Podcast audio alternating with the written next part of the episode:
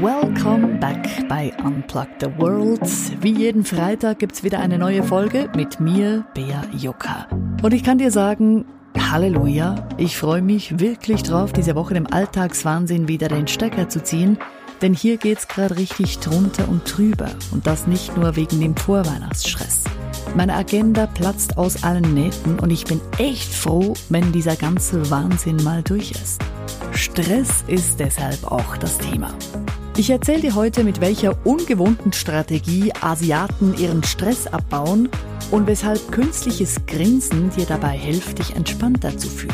Dazu gibt es natürlich ein paar unterhaltsame Fakten rund ums Thema Stress und natürlich auch ein paar Anti-Stress-Strategien, damit du den ganzen Vorweihnachtswahnsinn möglichst unbeschadet überstehst.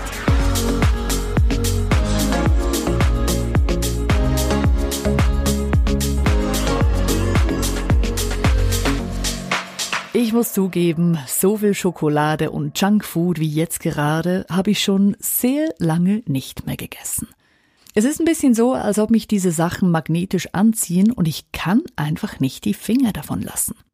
Ich habe im Moment einen ziemlich großen Stress. Ein Termin nach dem anderen, Deadlines, die eingehalten werden wollen, einen Berg administrative Aufgaben und dann natürlich meinen Podcast, den ich auch wöchentlich produzieren möchte. Und im Moment entsteht dieser, also der Podcast, meist ehrlich gesagt in allerletzter Minute. Letzte Woche zum Beispiel war ich morgens um drei mit der neuen Folge fertig. Also Freitagmorgens um drei. An dem Tag, an dem der Podcast eben rauskommen sollte. Kam er ja dann auch. Nun gut. Dieser ganze Aufgabenmarathon sorgt eben dafür, dass ich zu wenig schlafe und dann zusätzlich noch ungesundes Zeugs in mich reinstopfe. Nicht gerade sehr clever. Denn gerade in solchen Stresszeiten wäre es ja von Vorteil, ich würde mich gesund ernähren und genügend schlafen. Aber das mit der gesunden Ernährung in stressigen Zeiten ist eben so eine Sache. Denn gerade wenn wir es am wenigsten brauchen können, sind Junkfood, Schokolade und Co. ja am verlockendsten. Warum ist das so? Ernährungsexperten sagen, Lebensmittel mit viel Kohlenhydraten und Fetten die sorgen eben dafür, dass im Körper das Hormon Serotonin ausgeschüttet wird. Und Serotonin ist ja bekannt dafür, dass es unsere Stimmung hebt. Wenn wir also ungesunde Dinge essen, dann regulieren wir quasi unsere Gefühle. Und so wird munter drauf losgeschlemmt bei Angst, bei Einsamkeit, bei Traurigkeit oder eben auch bei Stress. Etwa 40 Prozent der Bevölkerung sind sogenannte Stressesser. Weitere 40 Prozent machen bei Stress genau das Gegenteil. Sie essen nämlich fast gar nichts mehr. Und das wäre auch die natürliche Reaktion unseres Körpers. Denn wenn bei Stress Adrenalin ausgeschüttet wird, reduziert dies das Hungergefühl, was ja auch durchaus Sinn macht. Stress ist ja nichts anderes als ein Schutzmechanismus des Körpers. In der Natur, wenn ein Tier angegriffen wird, dann schaltet es in Sekundenbruchteilen in den Kampf- oder Fluchtmodus. In diesem Zustand ist es völlig egal, wie das Immunsystem funktioniert oder wie das Fortpflanzungssystem funktioniert oder wie die Verdauung funktioniert. Es geht nur ums Überleben. Viele Systeme werden deshalb vom Körper heruntergefahren, um Energie zu sparen. Und es reguliert sich wieder, es normalisiert sich wieder, sobald die Gefahr vorüber ist. Beim Menschen funktioniert es genau gleich. Der Herzschlag wird erhöht. Das Blut rauscht in die Arme und die Beine und wir sind in Alarmbereitschaft und hellwach. Ebenso, dass wir kämpfen oder flüchten können. Nur beim Menschen, bei uns, ist es ja meistens keine wirkliche Gefahr, die da ist, sondern eher Dinge wie zu viel Arbeit oder Streit in der Beziehung oder Stress mit dem Chef. Die Reaktion auf diese Situation ist jedoch genau dieselbe wie auf eine Gefahrensituation. Wir gehen in diesen Kampf- oder Fluchtmodus und zahlreiche Körpersysteme werden somit heruntergefahren. Deshalb gibt es zum Beispiel viele Leute, die bei Stress Konzentrationsschwierigkeiten bekommen oder Schlafstörungen oder Verdauungsprobleme. Und es herrscht auch häufig im Bett tote Hose. Also keine wirklich befriedigende Situation, dieser Stress. Wir können uns zwar an den Stress gewöhnen, die körperlichen Symptome verschwinden deshalb aber nicht, die bleiben. Und dauerhafter Stress ist definitiv nicht gesund, ich glaube, das wissen wir alle.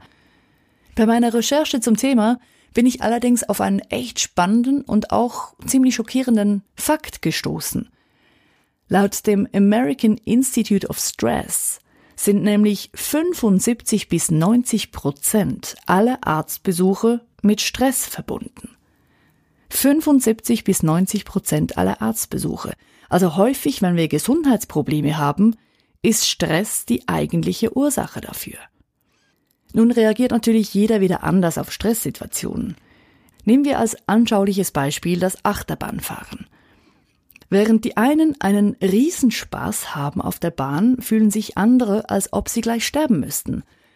Und bei richtig krassen Achterbahnen gehöre ich definitiv zur zweiten Sorte. Und da ist natürlich dann auch das Stresslevel ein völlig unterschiedliches. Wenn ich Spaß daran habe, bin ich definitiv weniger gestresst, als wenn ich mich total unwohl fühle. Schlussendlich ist sicher jeder von uns mal gestresst. Und viele Leute sind sogar dauergestresst. Deshalb stellt sich natürlich die Frage, was können wir dagegen tun? Nun, eine Patentlösung gibt es nicht, sagen Experten. Aber es gibt verschiedene Strategien und da gilt es eben für jeden Einzelnen von uns herauszufinden, was hilft mir persönlich gegen Stress. Strategien gibt's ganz viele und da lohnt es sich auf jeden Fall, das eine oder andere mal auszuprobieren. Ich habe ein paar nette Strategien rausgesucht. Zum Beispiel die Japaner, die schwören auf sogenannte Rui Katsu Events. Bei diesen Events treffen sich verschiedene Leute, um gemeinsam traurige Filme anzuschauen und dann gemeinsam zu weinen. So treffen sich also Manager, Hausfrauen und Schichtarbeiter zum gemeinsamen Heulen vor der Großleinwand. Und das soll dann eben beim Stressabbau helfen. Ebenfalls in Japan für Frauen, die nicht in der Öffentlichkeit weinen wollen, gibt es in einem Hotel spezielle Weinzimmer.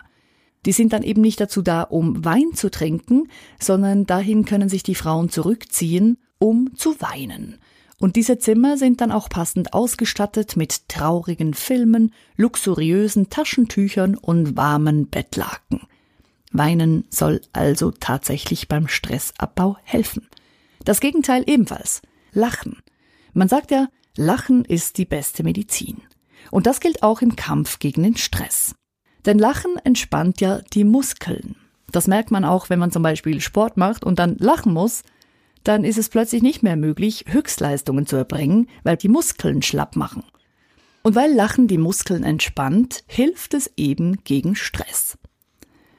Der deutsche Psychologe Fritz Strack hat ein wirklich interessantes Experiment gemacht. Er stellte sich die Frage, inwiefern beeinflusst unsere Mimik unser Gemüt? Um das herauszufinden, nahm er zwei Gruppen von Leuten. Alle dieser Teilnehmer sollten einen Stift in den Mund nehmen, sodass der Stift beide Mundwinkel berührt. Die eine Gruppe sollte den Stift zwischen die Zähne klemmen. Die andere Gruppe erhielt die Anweisung, den Stift nur mit den Lippen zu halten. Und wenn du das jetzt ausprobierst, sieht ein bisschen lustig aus, und dir diesen Stift in den Mund klemmst, ich muss ihn wieder rausnehmen, sonst, verstehst du nicht, was ich sage. Wenn du den Stift in den Mund klemmst, wirst du feststellen, wenn der Stift zwischen den Zähnen gehalten wird, dann wirkt es wie ein Grinsen. Und wenn du den Stift dagegen nur mit den Lippen festhältst, dann kommt dies eher einem unzufriedenen Gesichtsausdruck nahe. Nun also zurück zum Experiment von Psychologe Fritz Strack. Seine beiden Versuchsgruppen, die bekamen beide einen Comic zu lesen, während sie eben den Stift auf die eine oder die andere Weise im Mund hielten. Und danach wurden beide Versuchsgruppen gebeten, den Comic zu bewerten. Interessanterweise fanden die Studienteilnehmer, die den Stift zwischen den Zähnen hielten, den Comic viel lustiger als die anderen Teilnehmer, die den Stift nur zwischen den Lippen hielten. Also die Studienteilnehmer, die den Stift so hielten, dass es einem Grinsen glich, die fanden den Comic dann tatsächlich lustiger. Das heißt, wenn man sich also einen Stift zwischen die Zähne klemmt, dann hilft das tatsächlich dabei, die Laune zu heben und dadurch wird eben dann auch Stress abgebaut.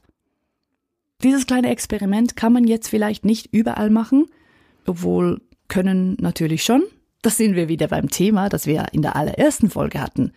Stört es mich, was die anderen denken oder eben nicht? Eigentlich ist diese Stiftaufgabe ja eine ganz gute Übung, um aus der Komfortzone rauszugehen.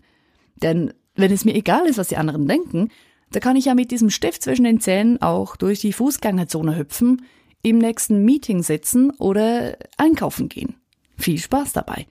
Und dann gibt's schlussendlich noch die schöne Frage, wenn ich mich mal wieder so richtig über etwas aufrege und gestresst bin, kann ich mir vorstellen, über diese Situation in einem Jahr zu lachen? Falls ja, warum lache ich dann nicht gleich darüber? Schöne Frage. Ja, und statt Lachen hilft übrigens gegen den Stress auch Malen. Als Kind habe ich ja jeweils stundenlang Bilder ausgemalt von Schneewittchen, der bösen Hexe oder dem Froschkönig. Und ich hatte einen ganzen Stapel mit Malbüchern und habe sie heiß geliebt, bis ich irgendwann halt zu alt war dafür. Ich meine, mit zwölf sind die nicht mehr interessant. Inzwischen ist dieser Malbuchmarkt allerdings längst nicht mehr nur auf Kinder beschränkt. Es gibt ja schon ganze Regale voll mit Malbüchern für Erwachsene und im Internet findet man die auch zu Hunderten oder Tausenden. Von Mein Zauberwald über Fluch dich frei bis hin zu Das unanständige Malbuch für Erwachsene. Es kann gemalt werden bis zum Umfallen. Willkommen in der bunten Themenvielfalt der Malbücher für Erwachsene. Gegen Stress sei es das perfekte Mittel. Wer es dagegen lieber etwas passiv mag, der kann gegen den Stress auch einfach Fischen beim Schwimmen zugucken, sagen Forscher. Das Beobachten von Fischen soll nämlich den Blutdruck senken und entspannen. Ist natürlich blöd, wenn man selber kein Aquarium hat. Extra eines kaufen lohnt sich jetzt vielleicht nicht unbedingt. Zum Glück gibt's aber Apps. Es gibt nämlich tatsächlich Apps, bei denen man virtuellen Fischen beim Schwimmen zugucken kann. Zum Beispiel mit der Relaxing Fish Tank App. Eine richtig gute Strategie, aber eigentlich auch eine sehr bekannte, ist es, selber in Bewegung zu kommen. Sport. Ein richtig gutes Mittel gegen Stress. Ich muss zugeben, es ist ziemlich verlockend, nach einem stressigen Tag einfach nichts mehr zu tun. Doch statt sich auf den Sofa zu legen und womöglich noch Chips oder Kekse zu futtern, wäre es doch deutlich empfehlenswerter, dem inneren Schweinehund die kalte Schulter zu zeigen und sich eben doch zum Sport aufzuraffen. Es ist zwar so, dass der Körper die Atmung, den Blutdruck und auch den Herzschlag herunterfährt, wenn wir auf der Couch liegen. Doch die Muskulatur steht immer noch unter Spannung und die Stresshormone, die über den Tag verteilt ausgeschüttet wurden, die werden durch faules Herumliegen eben nicht wirklich schnell abgebaut.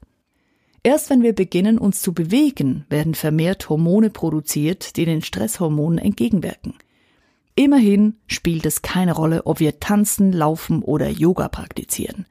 Bewegung wirkt dem Stress entgegen in allen Formen. Nun, dieser Dauerstress ist unangenehm und auch ungesund, aber schlussendlich können wir doch froh sein, dass es uns nicht so geht wie gewissen Exemplaren aus dem Tierreich. Das Opossum zum Beispiel, das verfällt bei Stress ja in eine Schockstarre.